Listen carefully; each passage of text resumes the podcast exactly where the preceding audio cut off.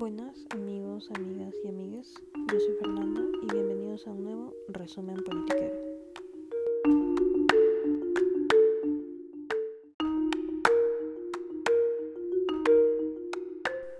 Este capítulo del resumen politiquero va a ser un poco distinto. Este no va a ser un resumen como estamos acostumbrados, sino va a ser más una pequeña reflexión y voy a hablarles de la polarización en los medios de comunicación que ha habido en las últimas semanas.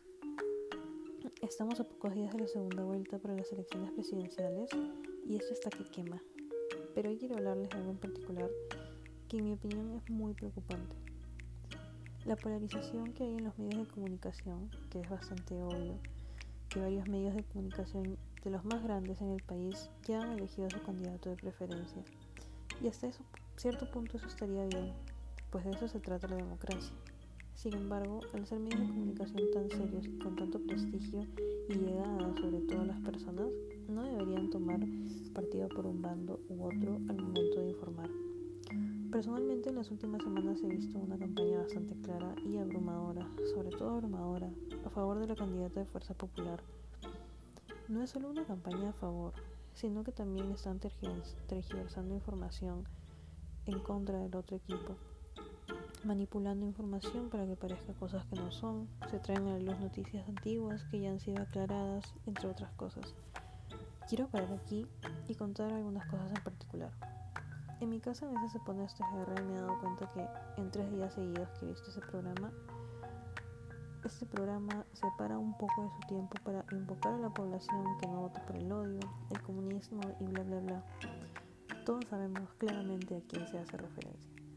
Sin embargo, yo estoy en desacuerdo con el uso de este espacio televisivo tan grande, con tanta llegada a personas para hacer esto. Y me incomoda más por algo en particular. Cuando sucedieron las marchas en noviembre por el golpe de Estado del a un congresista merino, los medios de comunicación esperaron días para pronunciarse al respecto y solo porque la situación ya estaba incontrolable lo hicieron. Programas de entretenimiento como Este Guerra, Magali, entre otros, no se pronunciaron para nada y usaron como excusa que no lo hacían porque justamente se dedicaban a llevar entretenimiento a los hogares. Sin embargo, que ahora se dedican a hacer campañas descaradas a favor de un candidato en particular. Eso sería mal si fuera a favor del otro candidato también. No está mal que hagan campaña a favor de Keiko, está mal que hagan campaña en sí los medios de comunicación deben ser imparciales, simplemente mm, limitarse a transmitir la información. Es más, tienen la obligación de transmitir la información imparcial. Sobre todo no deben manipular a los espectadores, y esto me parece bajísimo. Hace unos días el canal de Latina sacó una publicidad de adultos mayores de más de 80 años convocándolos a ir a votar por la democracia. Esto me parece inaudito convocar a población de riesgo en épocas de pandemia, con el virus aún fuera a ir a votar, realmente me molesta bastante. No les interesa nada más que sus propios intereses económicos, porque si fuera así no estarían llamando a votar a viejitos que podrían infectarse y luego perjudicarse. Creo que esto es algo para analizar. No podemos tapar el sol con un dedo y decir que hay convicción para votar por un candidato bueno, porque no lo hay. Pero la obligación de los medios es informar lo bueno y lo malo de ambos candidatos y dejar que las personas decidan por su cuenta, en base a la información que tienen. No deben intentar mover los votos hacia un lado o hacia otro simplemente porque les conviene que salga más un candidato.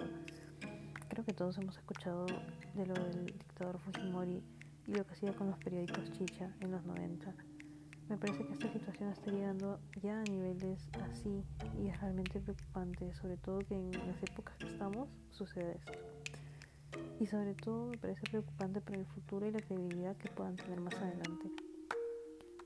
Y bueno, eso es todo por el episodio de hoy amigos, una pequeña catarsis y algo que necesitaba votar de mi sistema. No espero que todos piensen igual que yo y es válido. Como digo, de eso se trata la democracia. Pero está bien que también nos aseguremos de que nuestros derechos se cumplan y de poder tener acceso a la información de que sea veraz y sobre todo cuando están en un medio de comunicación tan masivo como es la televisión. con eso me despido. Hasta el próximo resumen politiquero.